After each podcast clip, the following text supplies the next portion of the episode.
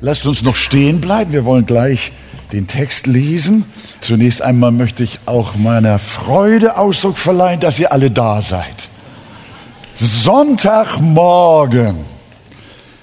Die Stunde ab 10 Uhr bis 12 ist die wichtigste Stunde in der ganzen Woche. Wisst ihr das? Na, ich bin sogar sicher, dass in dieser Zeit Jesus wiederkommen wird, am Sonntag. Also, liebe Gemeinde, wie schön, dass wir da sind. Wir wollen mit ganzer Konzentration uns auf die Bibel richten und miteinander lernen, hören, uns trösten, ermahnen und uns auf Jesus und auf unsere Zukunft, auf den Himmel ausrichten. Wenn wir eine Wanderung unternehmen, dann haben wir einen Rucksack dabei, da ist Proviant drin. Und Sonntagmorgen packen wir immer den Rucksack aus und stärken uns für die nächste Etappe. Ist das richtig? Heute wollen wir uns wieder stärken mit einem Text, vor dem ich mich fast fürchte, ist nicht richtig gesagt, aber ehrfürchte. Da bekommt man Gänsehaut. Und den wollen wir lesen. Markus Kapitel 3, Vers 20 bis 30. Und sie traten in das Haus und es kam nochmals eine Volksmenge zusammen, so dass sie nicht einmal Speise zu sich nehmen konnten.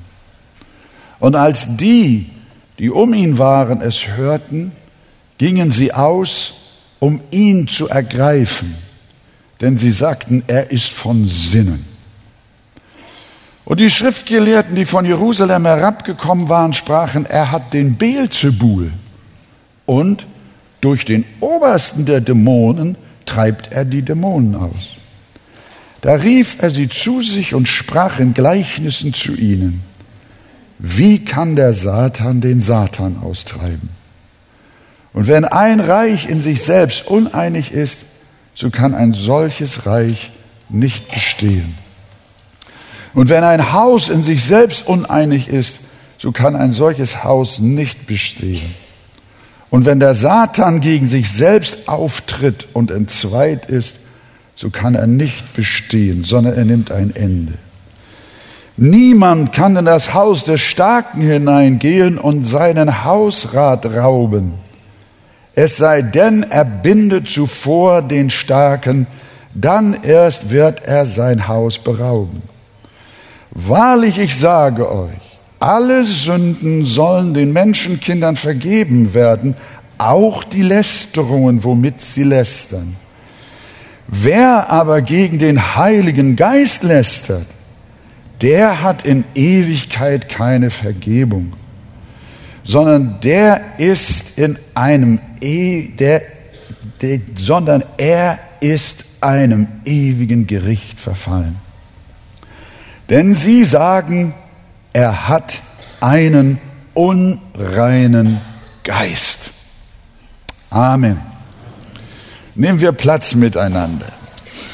Äh, Matthäus berichtet uns auch von diesem Ereignis und erzählt, dass gerade bevor diese Auseinandersetzung mit den Pharisäern stattfindet, äh, der Herr Jesus einen Besessenen geheilt hat. Gerade eben hat unser Herr Jesus einen tauben und stummen Besessenen von seinen Dämonen befreit. Und da haben einige gesagt, er ist von Sinnen. Aber da kamen die Supertheologen aus Jerusalem und die waren der Meinung, nein, nein, ihr lieben Leute, der Herr Jesus Christus ist nicht nur von Sinnen, sondern der hat den Teufel.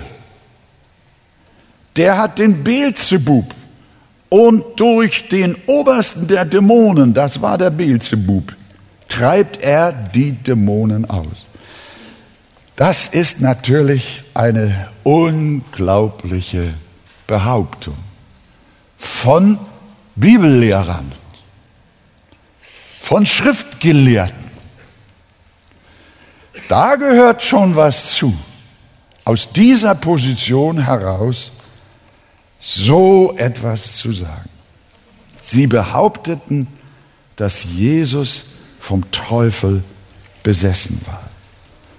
Sie haben gesehen und gehört, dass Jesus nichts anderes als Wohltaten, Hilfen, Heilungen und Befreiungen vollzog.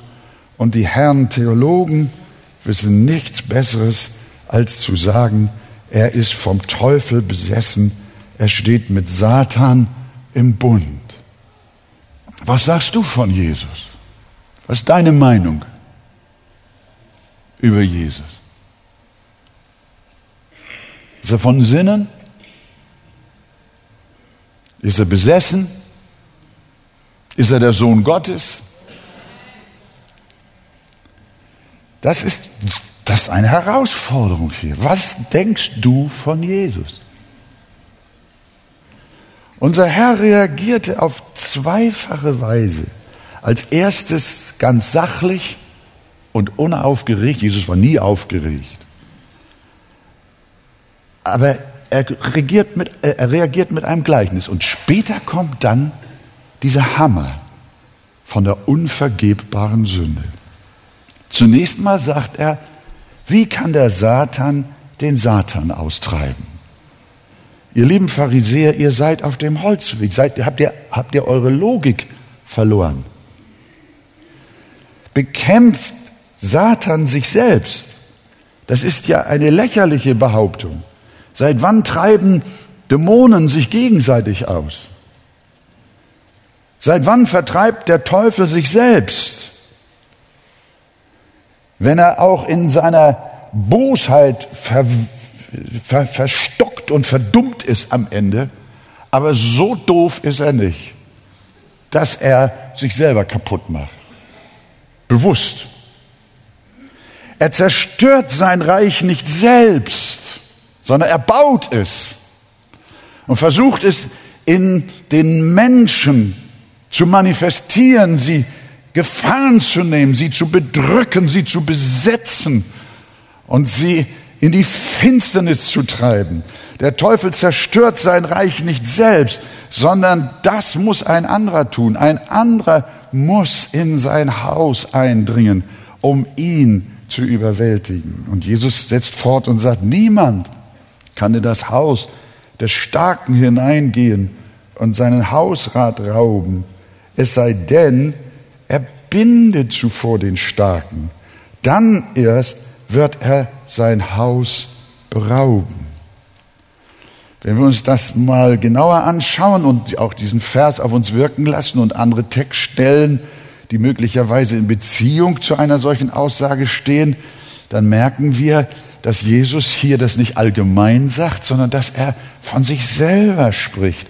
Niemand kann in das Haus des Starken hineingehen, er meint den Teufel, und sein Hausrat rauben, sein Eigentum rauben, denn es sei denn, er bindet zuvor den Starken, dann erst wird er sein Haus berauben. Jesus spricht von sich. Denn wie ist er vorgegangen? als er die Erlösung seines Volkes unternahm? Hat er zu seinen Jüngern gesagt, dass sie zuerst missionieren sollen? Hat er gesagt, geht hin in alle Welt und wenn ihr durch seid, dann gehe ich ans Kreuz und werde Satan besiegen? Hat er das gesagt? Umgekehrt.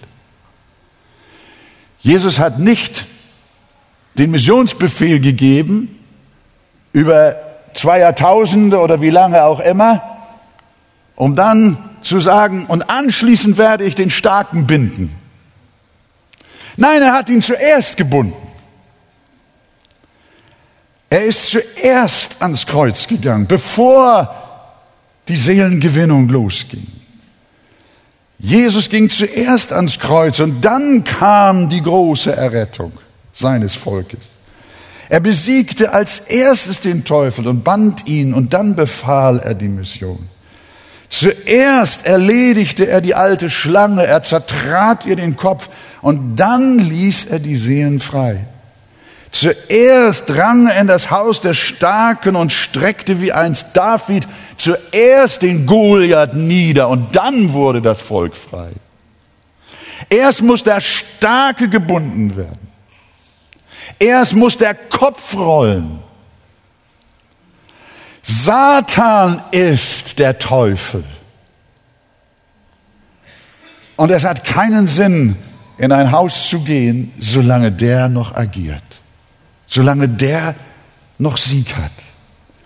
Als Jesus ausrief, es ist vollbracht, da war Satans Macht gebrochen. Und seitdem wurden Seelen frei. Und diesen Sieg über Satan am Kreuz errang Jesus nicht durch Satans Kraft, sondern durch die Kraft eines anderen, eines viel stärkeren, durch die Kraft und Macht des Heiligen Geistes. Als Jesus ausrief, sieghaft über den Teufel, es ist vollbracht, da tat er das durch die Kraft und Macht des Heiligen Geistes und nicht durch die Kraft von Dämonen, sondern Jesus war erfüllt mit dem Heiligen Geist. Dort am Kreuz hat Jesus den Starken gebunden. Viele Theologen glauben, dass dieses Wort Jesu vom Binden des Starken eine enge Beziehung zur Offenbarung 20, Vers 1 bis 3 hat. Ihr wisst, wovon dort die Rede ist. In der Offenbarung 20, 1 bis 3 wird uns gesagt, dass Satan für tausend Jahre gebunden wird, damit die Völker frei werden. Ich sah einen Engel vom Himmel herabfahren, der hatte den Schlüssel zum Abgrund und eine große Kette in seiner Hand. Und er ergriff den Drachen, die alte Schlange. Das ist der Teufel und der Satan. Und fesselte ihn für tausend Jahre und warf ihn in den Abgrund und verschloss ihn und setzte ein Siegel oben darauf, damit er die Völker nicht mehr verführen sollte, bis vollendet würden die tausend Jahre. Danach muss er losgelassen werden, eine kleine Zeit. Diese Stelle wird erst seit dem 18. und 19. Jahrhundert auf ein noch bevorstehendes tausendjähriges Reich bezogen. Davor, man kann sagen 1800 Jahre insgesamt davor, haben die wiedergeborenen Christen das nicht so verstanden, wie wir das heute vielfach verstehen, sondern sie verstanden dieses Wort als ein Hinweis auf das Kreuz. Dort hat Jesus nach ihrer Deutung den Satan gebunden und für die Zeit der Missionsgeschichte symbolisch tausend Jahre in Schach gehalten, damit er die Völker nicht mehr gefangen halten kann, sondern alle Nationen Heil und Zugang zum Evangelium finden. Und wenn wir schauen, wie mächtig sich Jesu Botschaft auf der ganzen Welt seit Pfingsten oder auch seit Golgatha ausbreiten konnte, wie aus zwölf eingeschüchterten Jüngern ein Millionenheer von Gottes Kindern wurde, dann konnte das in der Tat nur dadurch geschehen, dass Jesus am Kreuz dem Teufel die Macht genommen hat. Und seitdem ist seine Blockade, die er durch Finsternis über alle Völker gelegt hat, gebrochen. Und seitdem ist das Evangelium frei. Es wird behindert, aber es bricht durch bis zum heutigen Tage. Und es wird durchbrechen bis zum Volk Israel. Noch nie haben sich so viele Juden bekehrt wie in unserer Zeit. und sind wiedergeboren worden. Denn der Herr hat gesagt, dass Israels Bekehrung auch in dieser Zeit kommen wird. Und immer mehr werden gerettet werden. Ja, ganz Israel wird gerettet werden, wenn Gott der Herr die Gottlosigkeit von Jakob wenden wird. Also viele verstehen die Bindung des Teufels so, dass sie sie beziehen auf das Geschehen von Golgatha. Der Teufel ist gebunden. Ihm ist der Kopf zertreten. Und das Evangelium läuft. Und es wird gepriesen. Und es siegt. Millionen und Millionen. Jetzt scheint es fast so, als wenn der Teufel am Ende der Zeit fast noch mal wie freigelassen wird. Und man hat das Gefühl, der christliche Glaube wird wieder zurückgeworfen und die Gläubigen geraten ins Hintertreffen. Aber liebe Freunde, lasst euch nicht verwirren. Das Evangelium von Jesus Christus wird siegen, denn am Kreuz von Golgatha ist die Macht Satans ein für allemal gebrochen in Jesu Namen. Amen. Das dürfen wir wissen. Wie immer wir auch die Offenbarung 20 verstehen wollen und verstehen können.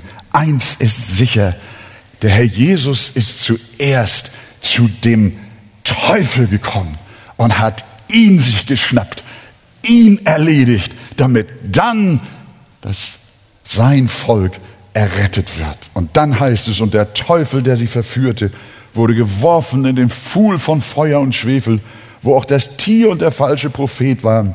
Und sie werden gequält werden Tag und Nacht von Ewigkeit zu Ewigkeit. Und dann sagt der Herr, siehe, ich mache alles neu. Und der neue Himmel und die neue Erde sind da. Und die Macht Gottes und seines Christus wird sein von Ewigkeit zu Ewigkeit. Dass Jesus am Kreuz der Schlange den Kopf zertreten hat, das zeigen auch viele andere Bibelstellen hier, nur einige noch dazu. 1. Johannes 3, Vers 8. Dazu ist der Sohn Gottes erschienen, dass er die Werke des Teufels zerstöre. Jesus ging ans Kreuz, Hebräer 2, Vers 14, damit er, hört mal, das ist, passt sehr schön zu unserem Bild hier, dass zuerst der Starke gebunden werden muss, bevor die anderen frei werden. Er ging ans Kreuz, damit er durch seinen Tod den außer Wirksamkeit setzte, der die Macht des Todes hatte, nämlich den Teufel. Im Zusammenhang mit seinem Weg nach Golgatha sagte Jesus auch, jetzt geht ein Gericht über diese Welt. Nun wird der Fürst dieser Welt hinausgeworfen oder auch in den Abgrund geworfen, genau wie Offenbarung 20 es auch formuliert. Jetzt, jetzt wird der Starke vom Stärkeren gebunden. Kolosser 2, Vers 15. Jesus hat die Mächte und Gewalten ihrer Macht entkleidet und sie öffentlich zur Schau gestellt und hat einen Triumph aus ihnen gemacht in Christus. Und das geschah nicht durch Beelzebub, sondern durch die mächtige Kraft des Heiligen Geistes. Und dadurch war es möglich, was schon durch den Propheten Jesaja gesagt worden war, Jesaja 49, 25, auch die Gefangenen des Starken sollen ihm genommen werden. Und die Beute des Tyrannen soll entfliehen. Denn nun werde ich mit dem kämpfen, der gegen dich kämpft. Und ich werde deine Kinder erretten. Kennt ihr das Wort? Dann müssen wir das jetzt lernen sind so gewaltige Worte im Alten Testament, die das Evangelium und die Kraft Jesu Christi, seine Erlösungskraft, so stark zum Ausdruck bringen. Auch die Gefangenen des Starken sollen ihm genommen werden. Und die Beute des Tyrannen soll entfliehen. Denn nun werde ich mit dem kämpfen, der gegen dich kämpft. Und ich werde deine Kinder erretten. Weißt du, warum du errettet bist? Weil Jesus vorher am Kreuz den Starken gebunden hat In Jesu Namen. Amen. Liebe Gemeinde, liebe Freunde, denkt immer daran, Jesus hat auf Golgatha dem Teufel die Macht genommen. Er ist Sieger über Sünde, Tod und Teufel. Der Feind ist gebunden, er ist geschlagen und besiegt. Und das durch die mächtige Kraft des Heiligen Geistes. Und durch dieselbe Kraft war auch der Besessene hier in unserer Geschichte. Markus spricht nicht von dem Besessenen, aber Matthäus bringt ihn da hinein. Durch dieselbe Kraft war auch der Besessene frei geworden. Aber die Pharisäer lästerten, dass es nicht der Heilige Geist sei, durch den Jesus wirkt, sondern sie sagten, das tut er durch die Kraft von Dämonen. Und da, nachdem Jesus mit dem Gleichnis ihnen klargemacht hat, ihr lieben Pharisäer oder auch ihr, ihr bemitleidenswerten Pharisäer, Ihr glaubt, dass der Teufel gegen sich selber kämpft. Ihr glaubt, dass, dass Dämonen sich gegenseitig austreiben. Das habe ich euch erklärt. Aber da ist noch eine Sache, die ich euch sagen muss. Eure Behauptung ist sehr schwerwiegend. Und darum beschränkt sich Jesus nicht darauf, die Schriftgelehrten nur auf die Lächerlichkeit ihrer Aussage hinzuweisen, sondern auch auf den Tod ernst, der mit ihrem Angriff verbunden war. Denn sie hatten den Heiligen Geist, durch den Jesus wirkte, als unreinen Geist bezeichnet. Markus 3, Vers 30. Wahrlich, und 28, 29 haben es gelesen, wahrlich, ich sage euch, alle Sünden sollen den Menschenkindern vergeben werden, auch die Lästerungen, womit sie lästern. Wer aber gegen den Heiligen Geist lästert, der hat in Ewigkeit keine Vergebung, sondern er ist einem ewigen Gericht verfallen. An dieser Stelle müssen wir auch mal grundsätzlich festhalten. Hier merken wir, liebe Gemeinde, dass wir den Heiligen Geist niemals gering schätzen dürfen. Wir haben es gesungen in dem Lied, in dem Chorus, Vater, Sohn und Heiliger Geist. Der Heilige Geist ist Gott, liebe Freunde. Und er will geehrt werden. Er will respektiert werden, wertgeschätzt werden. Und die Dreieinigkeit belegt den Heiligen Geist mit einem besonderen Schutz. Und wer sich an ihm vergeht, tut Schlimmeres, als wenn er sich am Vater und am Sohn vergeht. Und deshalb soll uns auch so ein Satz von Jesus, es ist ja nicht irgendein Satz, es ist ein Satz des Sohnes Gottes, dass wir auch unsere Haltung dem Heiligen Geist gegenüber überprüfen. Wie denken wir vom Heiligen Geist?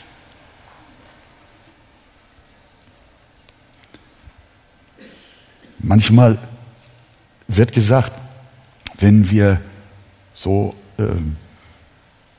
von ekstatischen Versammlungen sagen, die dann äh, so eigentümliche Manifestationen äh, von sich geben und äh, Heilungen ankündigen, die hinterher gar nicht stattfinden und, und viele äh, extreme oder man kann auch sagen unbiblische äh, Vorkommnisse vorkommen. Die Menschen fallen zu Hunderten auf die Erde und schreien und brüllen und dann wird behauptet, das ist vom Heiligen Geist, das ist die Kraft des Heiligen Geistes. Und wenn dann jemand sagt, Moment mal, das müssen wir prüfen, das ist nicht vom Heiligen Geist, weil die Schrift ein solches Zeugnis über Versammlungen und Gottesdienste gar nicht gibt, dann bedeutet das nicht, dass das eine Sünde wider den Heiligen Geist ist sondern wir werden aufgefordert, die Geister zu prüfen.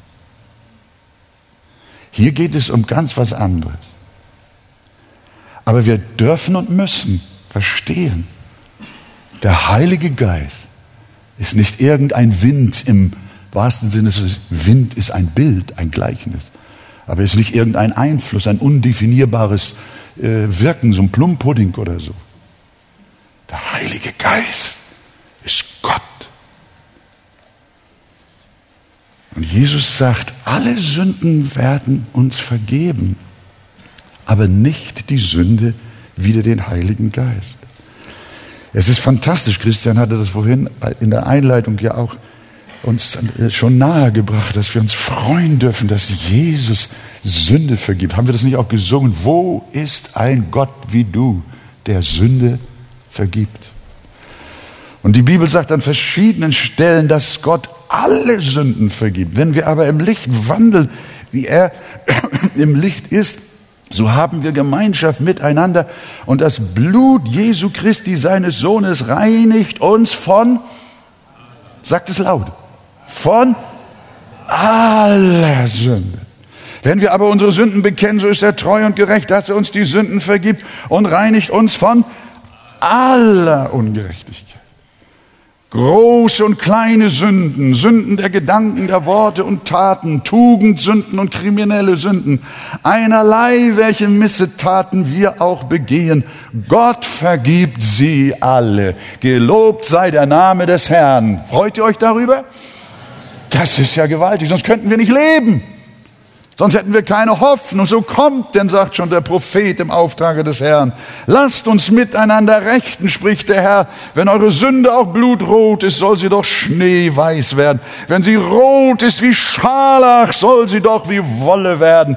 Wenn du der größte Sünder bist und der schlimmste Typ, der jemals über diesen Erdboden gegangen ist, ich habe gute Botschaft für dich. Jesus hat sein Blut auch für dich vergossen. Wenn du von Herzen Buße tust, dann kann dir vergeben werden. Halleluja.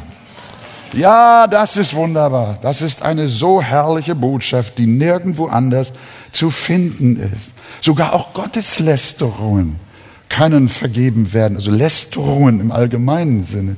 Jesus hat gesagt, alle Sünden sollen den Menschenkindern vergeben werden, auch die Lästerungen, womit sie lästern. Dass Jesus das auch so gemeint hat, wie wird im Fall von Paulus klar. Paulus selber hat gesagt, der ich zuvor ein Lästerer und Verfolger und Frevler war. Wenn das, wenn er die Sünde gegen den Heiligen Geist begangen hätte, dann hätte er niemals Apostel werden können. Aber er ist auch ein Lästerer gewesen, auch das ist ihm vergeben worden. Er ist ein Frevler gewesen und er sagt, aber mir ist Erbarmung widerfahren. Aber nun, was ist denn die Sünde? Die nie vergeben wird, auf, die auf ewig nicht vergeben wird. Und das ist die Sünde wider den Heiligen Geist. Und ein Beispiel dafür, welcher Personenkreis hier insbesondere auch gemeint ist, zeigt uns die Bibel, zeigt uns Markus die Pharisäer. Sie waren nicht wiedergeboren. Aber durch ihre Verbindung zum Judentum, zu den Offenbarungen und Verheißungen des Alten Testamentes, die sie auch geglaubt haben, sie haben verkündigt, dass der Messias kommen wird. Sie haben die Texte ausgesprochen und sie haben sie auch geglaubt. Und sie haben ihnen zugestimmt. Sie waren in gewisser Weise erleuchtet. Sie wussten besser in den Texten Bescheid als jeder normale Mensch. Sie glaubten die messianischen Verheißungen. Und als Jesus da war und sie sahen, da geschieht ja das, was wir im alten Bund lesen, was uns verheißen ist, da hat, mussten sie doch innerlich zugeben, er ist es.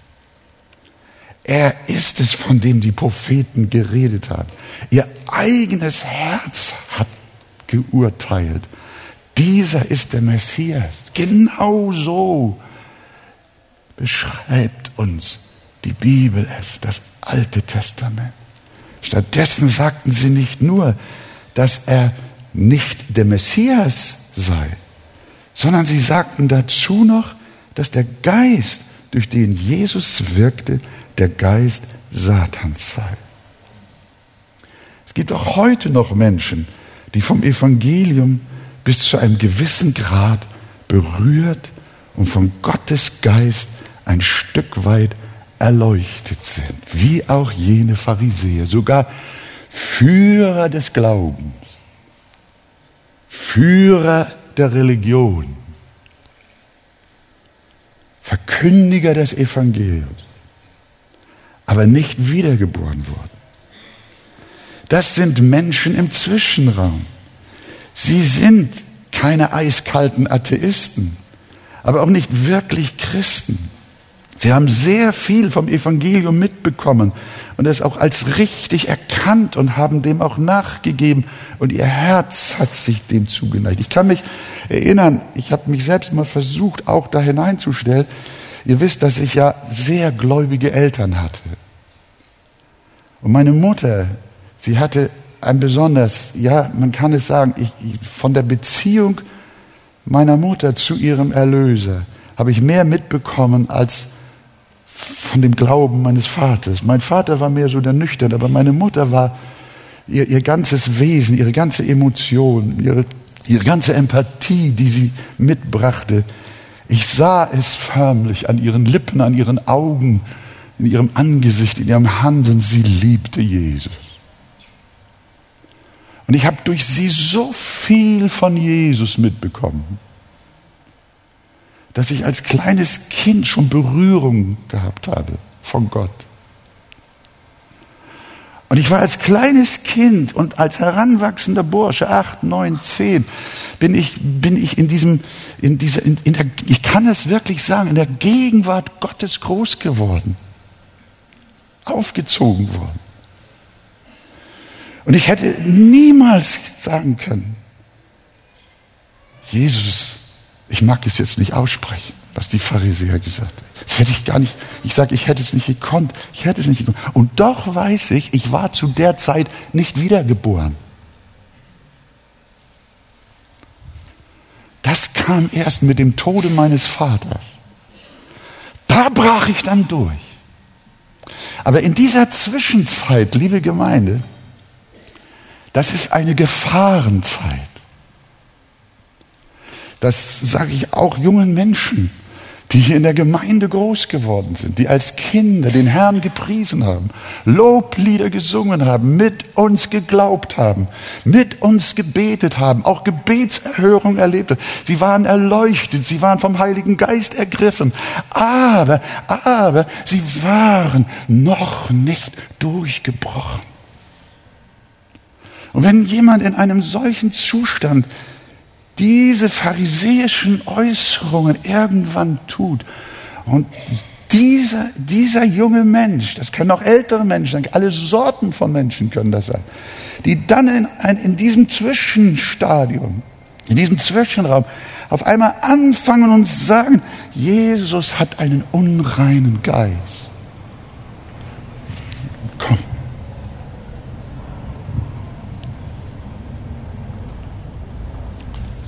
Wenn Kirchenführer sagen, wenn Kirchenführer sagen, Jesus Christus ist nicht Gottes Sohn, wenn sie sagen, er hat kein, er ist keinen Versöhnungstod gestorben, wenn sie sagen, er ist nicht von einer Jungfrau geboren worden, wenn Kirchenführer Christus als solchen ablehnen, dann ist das eine Sünde, die ihnen vergeben werden kann.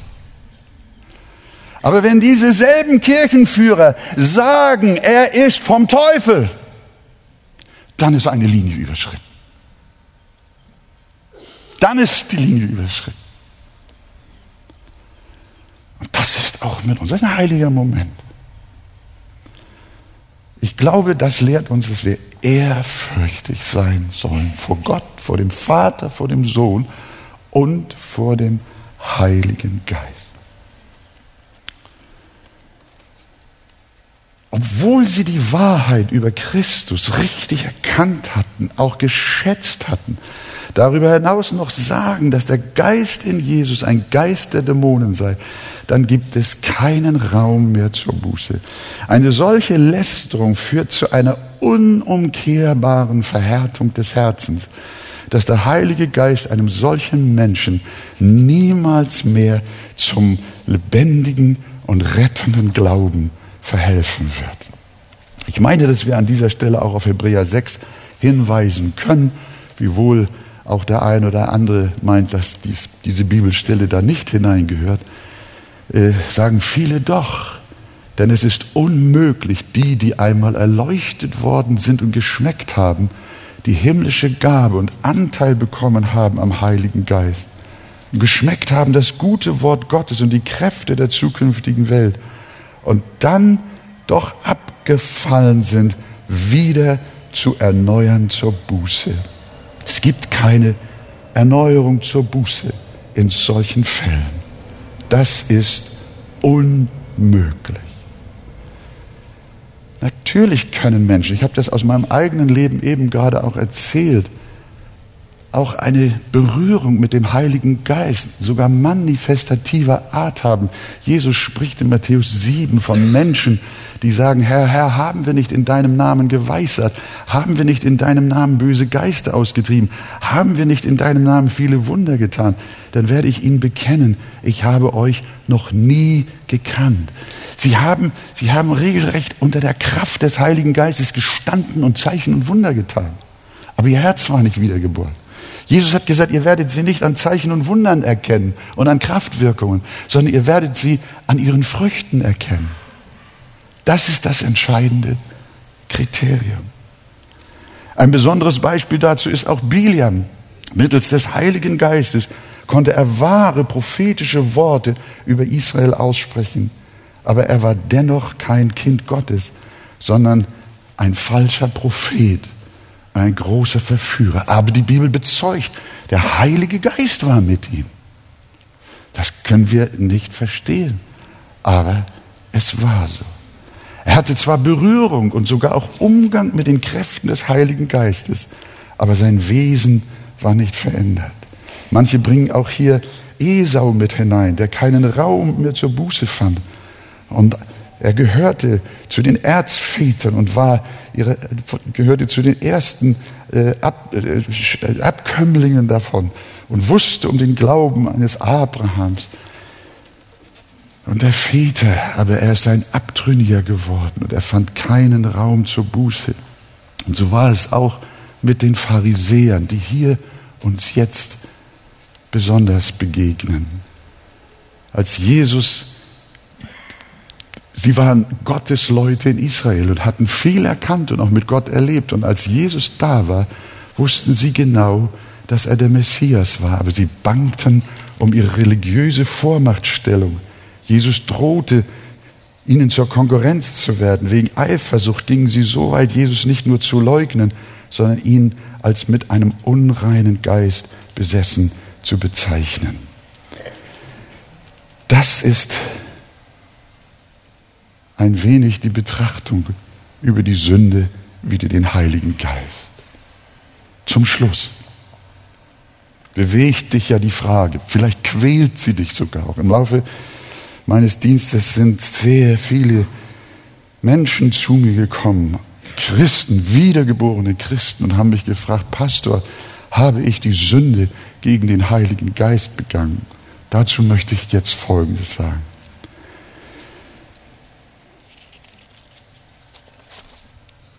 Da uns die Bibel versichert, liebe Geschwister, da uns die Bibel versichert, dass Gott die wahrhaft Wiedergeborenen bis ans Ende bewahrt, dürfen wir fest davon ausgehen, dass er sie definitiv auch davor behütet, die unvergebbare Sünde zu tun. Wenn das nicht der Fall wäre, dann wäre ich der elendeste Mensch. Wenn es sein könnte, dass ich wiedergeboren, ein Gotteskind, auserwählt, aus Gnade von Ewigkeit her, noch diese Sünde wieder den Heiligen Geist tun könnte, dann würde mein ganzes christliches Leben eine einzige Angstpartie. Ich könnte meine Hand nicht dafür ins Feuer legen, dass ich nicht irgendwann eines Tages etwas ganz Dummes rede, auch bewusst. Aus welcher Motivation heraus?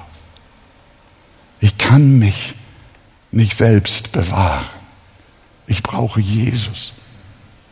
Und du brauchst ihn auch, aber der Trost ist da. Ich gebe ihnen ewiges Leben und sie werden in Ewigkeit nicht verloren gehen und niemand wird sie aus meiner Hand reißen. Ein echtes Schaf Jesu Christi und auch wenn du das letzte Schaf von den 99 bist, das hundertste, ein echtes Schaf kann nicht verloren gehen. Ja, es kann verloren gehen, vorübergehend verloren gehen. Es kann seinen Glauben verlieren, es kann in Krisen kommen, es kann sich verrennen, es kann verloren gehen, in Anführungsstrichen. Aber der Hirte sucht es so lange, bis es gefunden ist und er trägt es nach Hause. Römer 5, Vers 9, um wie viel mehr werden wir nun durch ihn bewahrt werden, durch Jesus bewahrt werden vor dem Zorn, nachdem wir jetzt durch sein Blut gerecht geworden sind. Liebe Gemeinde, das sind ja starke Fundamente, auf denen wir stehen, auf denen unser Glaube ruhen darf, auf denen wir unsere Hoffnung gründen dürfen. Wir bauen unsere Hoffnung nicht auf unsere Fähigkeit, diese oder jene Sünde nicht zu begehen, sondern wir gründen unsere Hoffnung auf Jesus, der im Himmel ist und für die Seinen im Gebet eintritt und für sie als unser hoher Priester unser Heil besorgt. Halleluja. Jesus betet für uns. Ich habe für dich gebeten, dass dein Glaube nicht aufhöre. 1. Johannes 5, Vers 18, das ist auch, finde ich, eins der ganz starken Worte. Wir wissen, dass wer von Gott geboren ist, hier hast du es. Wir wissen, dass wer von Gott geboren ist, den bewahrt Gott. Wollen wir es mal zusammen sagen? Wir wissen, dass wer von Gott geboren ist, den bewahrt Gott oder den bewahrt er, der Herr Gott. Und der Böse tastet ihn nicht an. Er kann uns nicht mehr umbringen, denn wir sind unter dem Schutz und der Gnade Gottes. Denn wenn ich durch Gnade errettet worden bin, wie kann ich durch Werke wieder verloren gehen? Das ist ein Widerspruch in sich selbst, sondern wir dienen Gott in der großen Hoffnung, in dem Frieden, in der Zusage, in der Versiegelung, dass diejenigen, die einmal Buße getan haben, die durch den Heiligen Geist erneuert wurden, Vergebung ihrer Sünden empfangen wurden und Gottes Kinder geworden sind und Jesus lieben und ihm vom Herzen nachfolgen, das sind Menschen, die dürfen wissen, sie sind aus Gott geboren und den bewahrt Gott und der Böse tastet ihn nicht an. Gelobt sei der Name des Herrn. Und darum ein gutes Zeichen. Wenn du heute Morgen diese Sünde wieder den Heiligen Geist möglicherweise meinst selbst getan zu haben oder tun zu können, dann darf ich dir sagen, alleine schon diese Regung in deinem Herzen, dass du Sorge hast, hier dich irgendwie in Gefahr zu begeben, ist ein Zeichen dafür, dass der Heilige Geist in dir wirkt. Wenn du hier gesessen hast, hast diese Botschaft gehört, dann hast du während der Predigt heute gemerkt, Gefahr. Achtung, Achtung. Gefahr. Und dein Geist in dir ist vom Heiligen Geist belebt. Und du sagst, Herr, niemals bewahre du mich. Ich danke dir, dass ich dein Kind sein darf. Und diese Sorge, jemals dich hier zu verfehlen, ist ein Zeichen dafür, dass der Heilige Geist in dir lebt und in dir wirkt. Wir dürfen also zum Schluss niemals vergessen, dass der Heilige Geist Gott ist und dass die Dreieinigkeit erwartet, dass wir ihm einen hohen Respekt entgegenbringen und Ehre. Und wir wollen Gott von ganzem Herzen danken für den Vater, für den Sohn, aber wir wollen ihn preisen für den Heiligen Geist, der uns das Heil geoffenbart hat. Wir wollen dem Heiligen Geist nicht wehren, sondern wir wollen ihm Raum geben. Wir wollen uns der Heiligung hingeben. Wir wollen uns seinen Mahnungen ergeben. Wir wollen uns seinen Tröstungen ergeben. Wir wollen sagen, komm, Heiliger Geist, wirke in meinem Herzen. Und wenn ich auf Abwägen bin, strafe mich. Erinnere mich, ermahne mich. Komm, Heiliger Geist, erinnere mich an dein Wort. Lass mich vorsichtig wandeln. Ich darf dir gehören. Gepriesen sei der Name des Herrn. Jesus hat die Macht Satans gebrochen und uns mit seinem Heiligen Geist beschenkt, durch den wir leben dürfen bis in Ewigkeit. Und alles Volk sagt Amen. Halleluja.